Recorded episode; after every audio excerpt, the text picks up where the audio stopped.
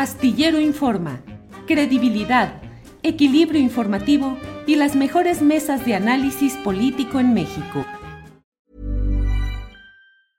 Hiring for your small business? If you're not looking for professionals on LinkedIn, you're looking in the wrong place. That's like looking for your car keys in a fish tank. LinkedIn helps you hire professionals you can't find anywhere else, even those who aren't actively searching for a new job but might be open to the perfect role. In a given month, over 70% of LinkedIn users don't even visit other leading job sites. So start looking in the right place. With LinkedIn, you can hire professionals like a professional. Post your free job on linkedin.com slash people today. Millions of people have lost weight with personalized plans from Noom. Like Evan, who can't stand salads and still lost 50 pounds. Salads generally for most people are the easy button, right? For me, that wasn't an option. I never really was a salad guy. That's just not who I am. But Noom worked for me. Get your personalized plan today at Noom.com. Real Noom user compensated to provide their story. In four weeks, the typical Noom user can expect to lose one to two pounds per week. Individual results may vary. Eh, bien, pues hoy tenemos la oportunidad de platicar con la embajadora eminente Marta Bárcena. Eh, especialista, conocedora de los asuntos internacionales, una voz que hemos tenido aquí en Astillero Informa para analizar con todo el profesionalismo y la calidad de ella lo que va sucediendo en la política internacional y la conducta, la postura de nuestro país y sus autoridades. Marta, buenas tardes. Buenas tardes, Julio. Es un gusto estar de nuevo contigo y con tu auditorio aquí en Astillero Informa. Muchas gracias, Marta. Marta, pues la última vez que platicamos lo hicimos acerca de una batería de nombramientos que propuso el presidente de la República para ocupar embajadas y consulados. Hablabas en aquella ocasión de la venezolización de nuestra diplomacia. A estas alturas, ¿qué has visto? ¿Qué nuevos incidentes? ¿Qué cosas buenas o malas has visto en, estos, en estas semanas recientes en cuanto a política exterior de México, Marta? Bueno, respecto a los nombramientos, creo que están algunos en trámite en el Senado, fueron aprobados algunos de ellos, eh, eh, algunos de personas brillantes y profesionales muy dedicados, otros, pues se aprobaron dos nombramientos de dos funcionarios del servicio exterior, pero que eh, debemos decir que estos funcionarios de servicio exterior, pues tienen un rango de segundos secretarios, los embajadores en Perú y en Haití, y por lo tanto, pues se saltaron, eh, digamos, las recomendaciones de la ley del servicio exterior que dice que se debería nombrar eh, embajadores o ministros como titulares. Eh, sí, pues. Entonces, yo creo que ese es un problema, porque efectivamente no se está respetando eh, la ley del servicio exterior, ¿sí? Claro. Eh, por otro eh, lado, sí. No, no, no, te decía. Mayores, mayores procesos en, en, el Senado para, para ratificar a otros embajadores. Sí, te decía, porque bueno, ha habido muchas circunstancias, ya no solo este tema de los embajadores y los cónsules, sino además, pues una serie de factores que han ido ahí eh, generando, eh, pues al menos discusión en el terreno diplomático, la relación con Panamá, eh, la, la situación con España, el nombramiento ya aprobado por el Senado del embajador, discusiones con otros países. ¿Cómo has visto todos esos incidentes? El Parlamento Europeo, por ejemplo, Marta. Mira, yo creo que lo del Parlamento Europeo eh, pudimos haber respondido a la resolución del Parlamento Europeo de manera diferente.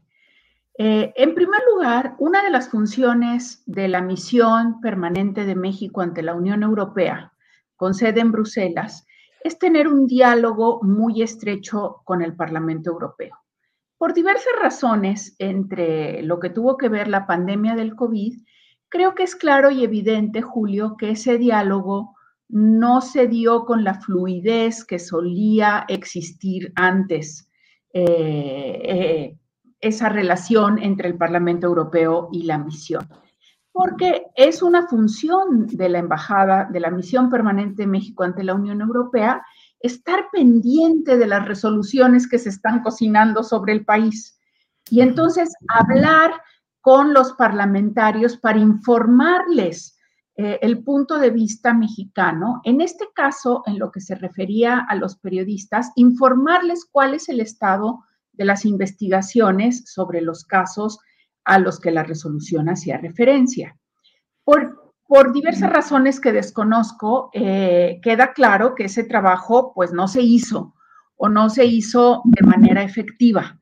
Y entonces pues viene una resolución que resulta demasiado dura o crítica y que sin embargo está basada en hechos concretos y en los homicidios que no podemos negar que han sucedido. Eh, segundo, la respuesta, pues yo sí creo que es, fue un poco, y así lo escribí en Twitter, que no hacía gala de la diplomacia mexicana, que resultaba grosera y que justamente lo que se tiene que buscar cuando se quiere el respeto al país es también respetar a las otras instituciones. Y creo que se podía haber contestado a la resolución con una respuesta muy puntual a cada uno de los considerandos y de los párrafos resolutivos de la resolución. Eso en primer lugar. Y en segundo lugar, nos guste o no nos guste, desde que firmamos el anterior acuerdo marco con la Unión Europea, estuvimos, em, pues aceptamos que existiera la famosa cláusula democrática y de diálogo en materia de derechos humanos. Por lo tanto, el Parlamento Europeo considera que tiene eh, la, sombrilla para pronunciarse o expresar su preocupación sobre violaciones o supuestas violaciones de derechos humanos en México. Yo creo que lo que se habría que hacer es retomar también a la brevedad el diálogo en materia de derechos humanos con la Unión Europea, que como repito, muchos de estos diálogos se suspendieron por razones de la pandemia del COVID-19. Pero yo creo que la respuesta de México, que fue inapropiada, eh, a mi modo de ver, desde el punto de vista diplomático, no tenía como público al Parlamento, tenía como público a la opinión pública mexicana. Ese era que ni siquiera hubo gran respuesta. Perdón, ni siquiera hubo una respuesta fuerte realmente de nadie del Parlamento Europeo. No, mira, el riesgo de cuando tú haces una diplomacia de megáfono de este tipo, Julio, es que te dejen de tomar en serio. Y entonces, repito lo que ya he dicho, la falta de una respuesta, el silencio, es también una respuesta diplomática. Y es decir, no vamos a entrar a un pleito que no nos va a llevar a ningún lado. Pero entonces dicen, pues ya no tengamos diálogo con este país, ya no tengamos diálogo con estas autoridades. Y yo creo que eso en el largo, ni siquiera en el largo plazo, en el mediano plazo, daña a México, porque México siempre ha sido un interlocutor respetado. Y yo creo que eh, eh, cuando nos sentamos a la mesa a discutir seriamente no en diplomacia del megáfono, eh, la situación de los derechos humanos, mira, yo te puedo contar historias verdaderamente de discusiones dificilísimas, ¿sí? De estar a punto las delegaciones de uno u otro lado de pararse de la mesa y decir, así no, señores, así no nos entendemos. Pero eh, yo creo que estas respuestas destempladas, a una resolución que sí tenía su falta de información, su, sesgo en algunos aspectos, no ayudan a México. Eh, y que hay que dar siempre respuestas educadas, bien pensadas, bien racionadas, bien razonadas y diplomáticas, Julio. Marta, se ha ido endureciendo la situación con Estados Unidos en cuanto a declaraciones de uno y otro lado sobre todo relacionadas con la reforma eléctrica, declaraciones del propio embajador Ken Salazar. ¿Sientes que se ha ido agudizando cierta distancia o confrontación declarativa con Estados Unidos? Pues eso, eso parecería advertirse. sobre todo eh, el comunicado de hace un par de días de la representante comercial de los Estados Unidos, la embajadora Catherine Tai, sobre una reunión que sostuvo tanto con las empresas como con algunos congresistas muy importantes y muy cercanos a México, como es Verónica Escobar, una congresista por la zona del Paso, sobre las políticas energéticas de México y sobre si esa política energética de México se compadece o no con lo que México firmó y aceptó en el Tratado México-Estados Unidos-Canadá. Eh, hay que recordar que una de las funciones de esta eh, oficina de representación comercial de los Estados Unidos es justamente la supervisión de la implementación del tratado y el preparar los informes que periódicamente se envían al Congreso sobre este cumplimiento del tratado, tanto por parte de México como de Canadá y de los Estados Unidos. Así que yo creo que esa, e, ese comunicado oficial de la oficina de la embajadora Tai sí es preocupante y no podemos ahí sí argumentar que la embajadora Tai no conoce el, Tratado México-Estados Unidos-Canadá, porque ella, Julio, era en el gobierno pasado, en el gobierno del presidente Trump, ella trabajaba en el Congreso y era justamente la jefa de todo el secretariado del Comité de Medios y Procedimientos, que fue el comité que realmente llevó a cabo el seguimiento de las negociaciones del TEMEC. Si hay alguien en Estados Unidos que conoce el tratado al revés y al derecho y que sabe o que puede eh, buscar en qué parte México estaría violando o no ese tratado, se llama Catherine Tai. Y es comercial de los Estados Unidos en este momento. Así que ahí hay que tener mucho cuidado. Si ella manda este mensaje, es que están dispuestos a ir adelante y a decir, señores. It's that time of the year. Your vacation is coming up. You can already hear the beach waves, feel the warm breeze, relax and think about work.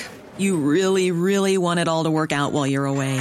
Monday.com gives you and the team that peace of mind. When all work is on one platform and everyone's in sync, things just flow wherever you are. Tap the banner to go to Monday.com. I'm Sandra, and I'm just the professional your small business was looking for. But you didn't hire me because you didn't use LinkedIn jobs. LinkedIn has professionals you can't find anywhere else, including those who aren't actively looking for a new job but might be open to the perfect role, like me. In a given month, over 70% of LinkedIn users don't visit other leading job sites. So if you're not looking on LinkedIn, you'll miss out on great candidates like Sandra. Start hiring professionals like a professional. Post your free job on linkedin.com/people today. Si ustedes siguen con esta política o si se aprueba una reforma en estos términos, sí consideraremos que se está violando el espíritu y la letra del Tratado México-Estados Unidos-Canadá. Eh, Marta, respecto a, respecto a nuestra política, nuestra postura respecto al conflicto Rusia-Ucrania en particular, ¿qué opinas? Y en particular sobre las declaraciones del embajador Ken Salazar, el embajador de Estados Unidos, quien dijo que no es posible que tengamos una cercanía con Rusia y que como familia tenemos que unirnos y defendernos. Mira, yo dividiría el análisis en varios sectores. Uno, yo creo que la posición de México, que fue un poco ambigua al inicio, diciendo que se rechazaba el uso de la fuerza, después, tal como yo lo dije, se condenó enérgicamente la invasión porque era un acto de agresión de Rusia a Ucrania, se pidió el cese de hostilidades y la protección de la población civil y en esa línea ha seguido la acción de México en Naciones Unidas, la misión permanente de México en Nueva York, encabezada por Juan Ramón de la Fuente. Esa es la línea que ha mantenido en todos los debates del Consejo de Seguridad y la Asamblea. Una línea que ellos no se mandan a sí mismos, es decir, esa línea la reciben de la Cancillería y del propio presidente de la Entonces, esto creo que está muy claro. Ahora, hay otra discusión respecto a si es ambigua la posición de México al no imponer sanciones a Rusia. Aquí hay que ser muy precisos, eh, Julio. La posición histórica y tradicional de México es que México impone sanciones solamente cuando estas sanciones son mandatadas por el Consejo de Seguridad de la ONU. Y no existe ese mandato por parte de Naciones Unidas. Uno, porque no hubo resolución del Consejo, obviamente porque Rusia la vetó. Hubo una resolución aprobada por 141 países en la Asamblea General que México votó a favor, pero esa resolución no contenía ningún párrafo que impusiera sanciones. Luego entonces la posición de México se atiene a su tradición histórica y diplomática y al derecho internacional de que solo impone sanciones cuando estas sanciones son acordadas por Naciones Unidas. Si los países miembros de la OTAN o de la Unión Europea adoptan una posición de, imponer sanciones a Rusia, están en su derecho de hacerlo, porque eh, esa decisión la tomaron en el marco de la organización regional a la que pertenecen.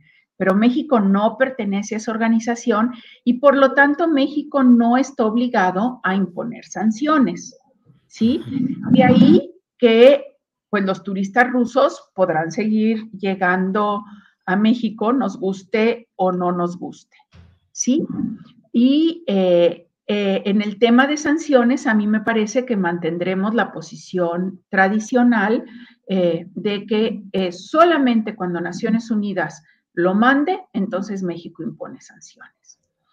Ahora bien, esto es diferente a lo que se hizo en el Congreso. A mí lo que me sorprendió de la instalación del Grupo de Amistad México-Rusia fue el tiempo, el momento en que se eligió instalarlo, Julio. Los grupos de amistad son, eh, históricamente han estado, eh, siempre se forman en cada congreso, pero a ver, ¿por qué justamente instalarlo en este momento tan álgido? ¿Por qué darle foro al embajador ruso para repetir pues lo que muchos consideramos las mentiras sobre la famosa de que no es una guerra sin una operación militar especial y de que esto es para evitar una guerra, bueno, como si no estuviéramos viendo las imágenes en televisión y diciendo que esto es para desnazificar a Ucrania. Bueno, er, y obviamente no lo hicieron por ingenuidad. Entonces, o si francamente eh, eh, los diputados saben lo que están haciendo, sobre todo los diputados de los eh, partidos políticos que participaron en este grupo, o si tienen algunos compromisos inconfesables para haber justamente instalado este grupo en este momento. Claro. Marta, ¿y la postura específica del embajador Ken Salazar diciéndonos respecto a la cercanía con Rusia? Eh, en mi opinión, pudo haber tenido más cuidado en sus dichos. Porque, a ver, ningún embajador extranjero le puede decir a México, al gobierno de México y a su Congreso, qué hacer y qué no hacer, y con quién tener amistad y con quién no.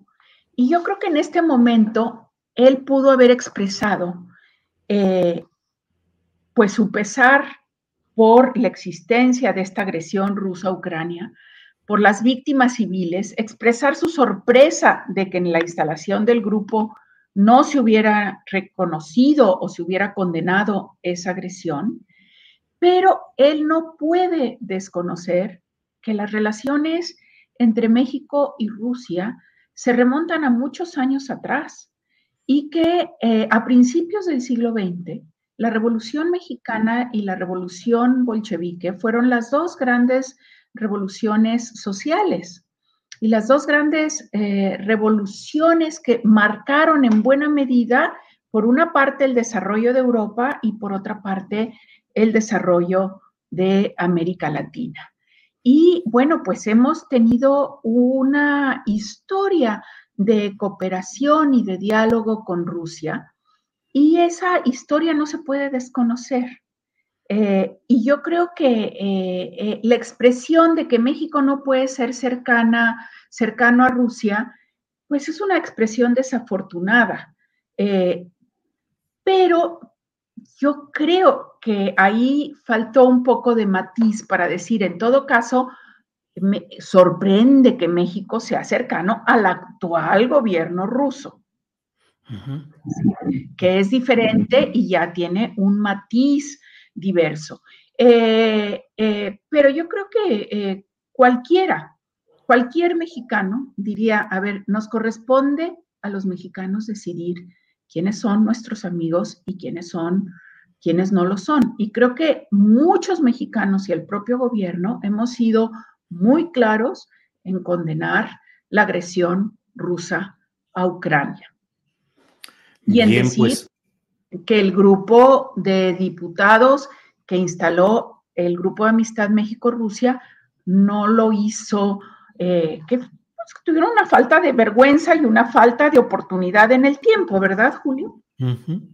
Marta Bárcena, pues mira lo que son las cosas, ya llevamos aquí casi 20 minutos platicando de todos estos entretelones, circunstancias y detalles de la diplomacia mexicana. Es siempre un placer platicar contigo y tener tu, tu aportación, tu visión de lo que está sucediendo.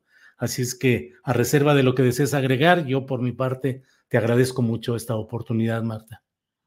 Pues mira, yo solamente eh, cerraría diciendo que estamos viendo realmente una transformación del entorno global, Julio, de, los mercados energéticos. Eh, un tema que a mí me preocupa mucho por mi experiencia como ex embajadora de México ante la FAO y el FIDA y el Programa Mundial de Alimentos es la hambruna que se viene, ¿eh? por, los, por el alto costo de los alimentos, por la falta de fertilizantes, por todo esto. Estos son los problemas que México debería estar considerando la deuda creciente, la carestía de alimentos, eh, la, transición de los mercados energéticos, la subida del precio del gas y de la gasolina. Esto nos va a afectar. Pensar que no, que podemos ser autosuficientes y cerrarnos al mundo en todo esto es desconocer lo que está pasando. ¿eh? Y esto es lo que se debería de estar discutiendo ahorita en México. Marta, pues bueno, de verdad que esto último que nos dices da para que pudiéramos platicar un largo rato más. Ojalá y en próximos días podamos asomarnos a estos temas y por lo pronto, pues te doy las gracias como siempre, Marta, por tu amabilidad. Muchas gracias, Julio, y muchas gracias al auditorio de Astillero Informa. Gracias, hasta luego, Marta Bárcena, hasta luego, gracias. Bien, ha sido Marta Bárcena, embajadora, ex embajadora de México en Estados Unidos y embajadora eminente. Gracias por esta aportación. ¿Te preocupas por tu familia? Entonces, ¿por qué darles solo huevos ordinarios cuando pueden disfrutar de lo mejor? Eggland's Best, los únicos huevos con ese delicioso sabor fresco de granja, además de la mejor nutrición, como 6 veces más vitamina D, 10 veces más vitamina E y 25% menos de grasa saturada que los huevos regulares, además de muchos otros nutrientes importantes. Así que, dales los mejores huevos. Eggland's Best, mejor sabor, mejor nutrición, mejores huevos. Hola, buenos días, mi pana. Buenos días, bienvenido a Sherwin Williams. ¡Ey! ¿Qué onda, compadre?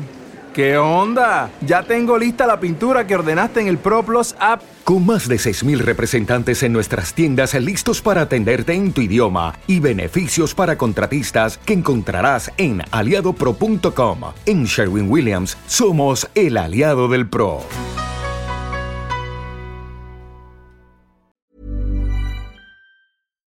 Para que te enteres del próximo noticiero, suscríbete y dale follow en Apple, Spotify, Amazon Music, Google o donde sea que escuches podcast.